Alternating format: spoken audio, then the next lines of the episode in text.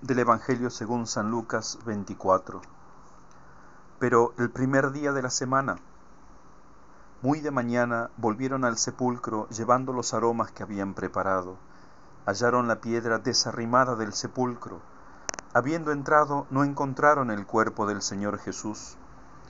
Mientras ellas estaban perplejas por esto, he aquí que dos varones de vestiduras resplandecientes se les presentaron como ellas estuviesen poseídas de miedo e inclinasen los rostros hacia el suelo, ellos les dijeron, ¿por qué buscáis entre los muertos al que vive?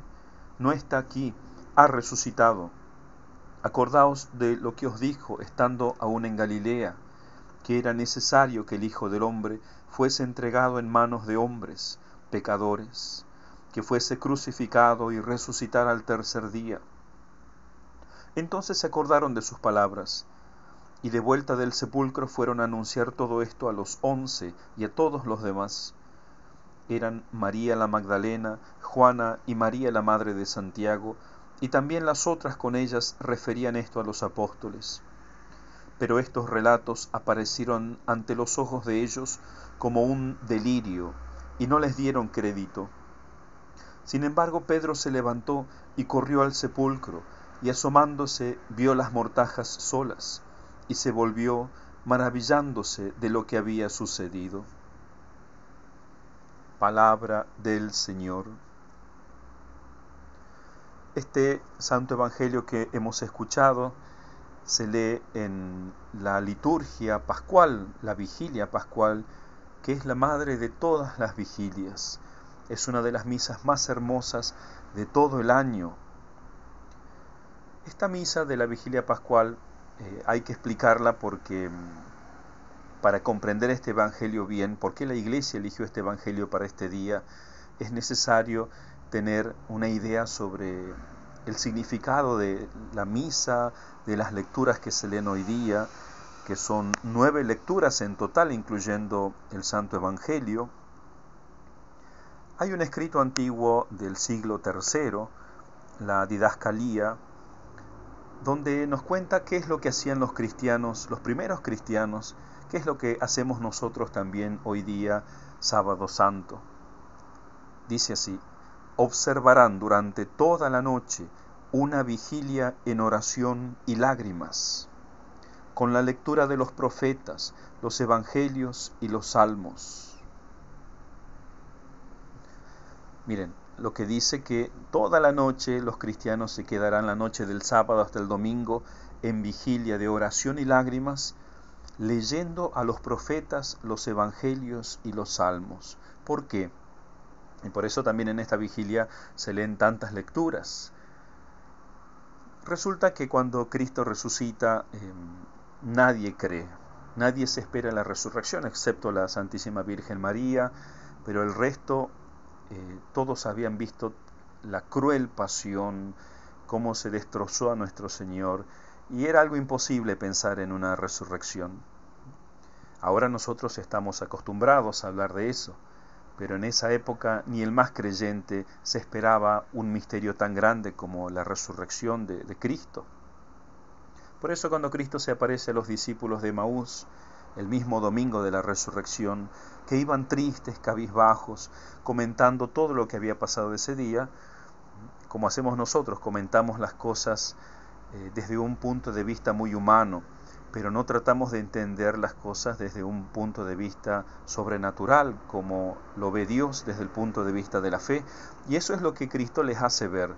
Dice el Evangelio que a partir de, comenzando por Moisés y a partir de todos los profetas, les hizo entender a esos discípulos de Maús todo el misterio pascual que estamos celebrando. Por qué Cristo tenía que sufrir y cómo tenía que resucitar. Y allí es donde los discípulos comenzaron a creer. Pero Cristo tuvo que hacerle un pequeño curso bíblico, por así decir, explicarle que todo el plan de Dios estaba maravillosamente trazado e impregnado en la Sagrada Escritura. Por eso la Iglesia en esta noche nos ofrece estas siete lecturas del Antiguo Testamento y dos del Nuevo Testamento, más los salmos entre medio. Por ejemplo, brevemente, eh, la primera lectura, Génesis. la creación, cómo comienza todo el plan de Dios maravilloso. Génesis, la segunda lectura, Génesis 22, el sacrificio de Isaac, ¿no? cómo Dios ya desde el principio eh, nos va mostrando que Él va a salvar a la humanidad ofreciendo su propio Hijo. Luego la tercera lectura, el Éxodo, Éxodo 14, el paso del Mar Rojo, cuando Dios a través de Moisés libera a su pueblo de la esclavitud y hacen ese hermoso cántico de Moisés. También Dios a nosotros planea liberarnos del pecado cuando mande a su Hijo.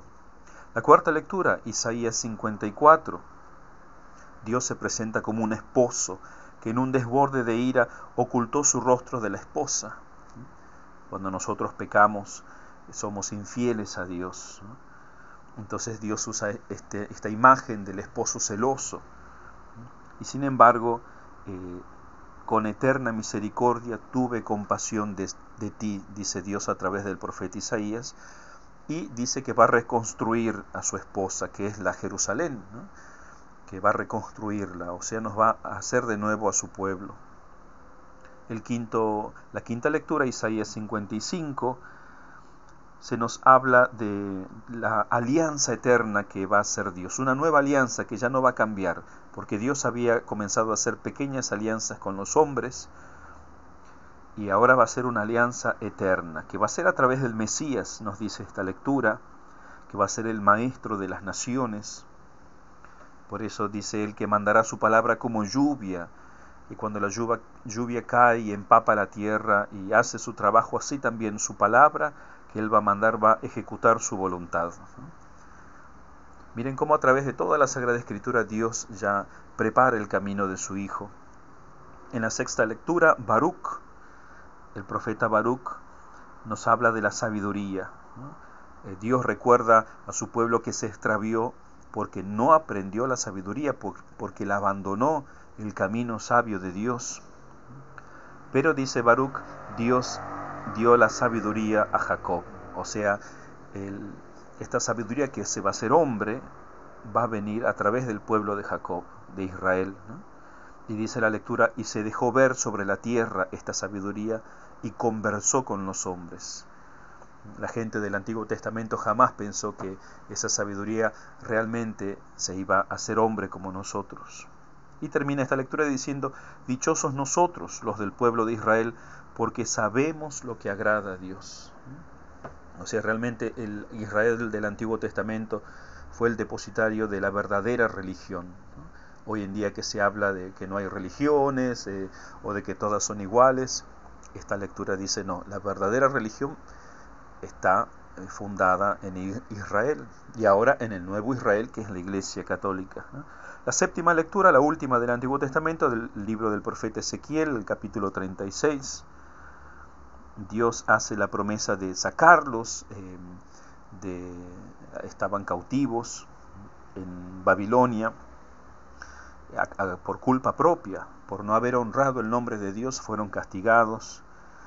Pero Dios hace la promesa eh, de volverlos a su propia tierra, de lavarlos con un agua pura, nueva, de darles un corazón nuevo, un espíritu nuevo, infundiré mi espíritu en vuestros corazones. Dice, hermosas promesas, que es la obra que Cristo viene a realizar en la humanidad. Viene a lavarnos de nuestros pecados y viene a transformarnos en hombres nuevos a su propia imagen. Tenemos que ser otros Cristos.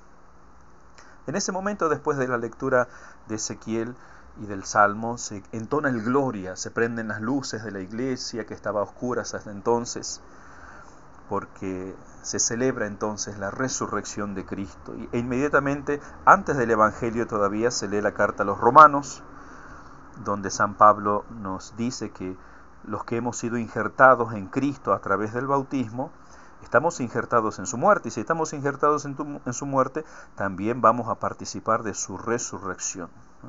Eso sí, tenemos que seguir trabajando para que muera en nosotros el hombre viejo.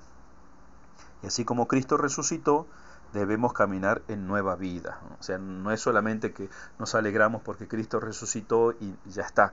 No, tenemos que ahora esforzarnos en caminar en nueva vida y en que muera nuestro hombre viejo, que eso es un trabajo de cada día, arduo pero necesario. Y por eso en, el Evangelio, em, cuando los ángeles se le aparecen a las santas mujeres, les dicen, acordaos de lo que Cristo os dijo, que tenía que morir y resucitar. Entonces, y eso es lo que esta noche en la vigilia intentaremos hacer. Em, hacer una, un recorrido por la Sagrada Escritura comprendiendo este misterio. Si no vamos a ser como los apóstoles, que cuando las mujeres le dijeron que los ángeles se le habían aparecido, le habían dado ese mensaje, ellos pensaban que estaban delirando. Y así el mundo moderno, a nosotros que creemos en Cristo, proclamamos su muerte y resurrección, nos creen fantasiosos, delirantes, que hablamos del cielo, de la resurrección. Tenemos que ser como Pedro, que claro que le costó creer, pero sin embargo él se levantó, fue a ver y se maravilló, volvió maravillado. Y eso es lo que toda nuestra vida tenemos que hacer. Eh, hacer un esfuerzo increíble por leer la palabra de Dios, por comprender ese misterio en la oración, a través de la liturgia, de la mano de nuestra Madre la Iglesia. Termino leyendo eh, nuevamente este texto del siglo III, o sea, del año 200 y pico, eh, hace más de 1800 años que los católicos hacemos esto, de la didascalía, y es un texto más largo, lo leo completo. Dice, observarán durante toda la noche una vigilia en oración y lágrimas, con la lectura de los profetas, los evangelios y los salmos, suplicando con temor y temblor hasta que despunte el día que sigue al sábado. Entonces romperán el ayuno, ofrecerán el sacrificio, y comerán en medio de una jubilosa alegría, porque Cristo, primicia de nuestra resurrección, ha resucitado. Felices Pascuas a todos.